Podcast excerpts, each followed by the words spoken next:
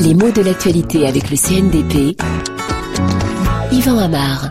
L'actualité en ce moment a les yeux braqués, pour autant que l'actualité ait des yeux, mais c'est comme ça qu'on dit. Hein. L'actualité a des yeux braqués sur la ville de Tripoli, c'est-à-dire que Tripoli est au centre de l'attention médiatique en ce moment. Tripoli, capitale de la Libye, mais pourquoi est-ce qu'elle s'appelle Tripoli? La plupart des noms de villes ont une histoire, certains reflètent d'ailleurs l'histoire de la ville, mais on ne sait plus toujours très bien déchiffrer toutes les informations contenues dans ces noms de villes, c'est-à-dire ces toponymes.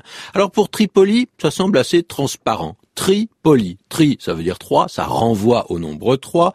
Quant à police, c'est un préfixe d'origine grecque qui veut dire la ville. Donc, Tripoli serait la triple ville. En effet, le nom remonte à l'Antiquité. C'est une ville très ancienne, fondée probablement par des Phéniciens, traversée ensuite par des Grecs, puis des Romains.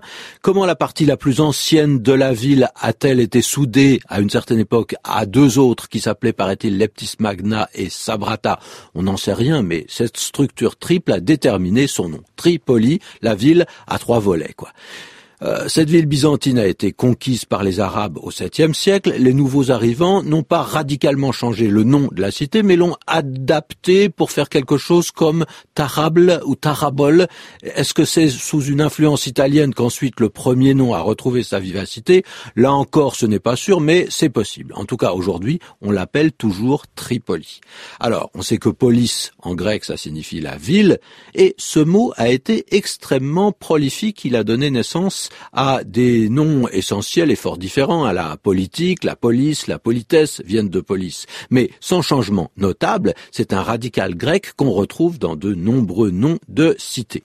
Par exemple, eh aux États-Unis, on parle de Minneapolis dans le Minnesota. Voilà une ville intéressante car il s'y mêle cette racine grecque et puis le préfixe Minéa qui évoque, paraît-il, de l'eau et qui provient de la langue indienne des Sioux. Cette ville de l'eau, dont le nom date de 1839, lit donc des humanités antiques et amérindiennes. Et on trouve un petit peu la même chose avec Indianapolis, dénommé en 1821.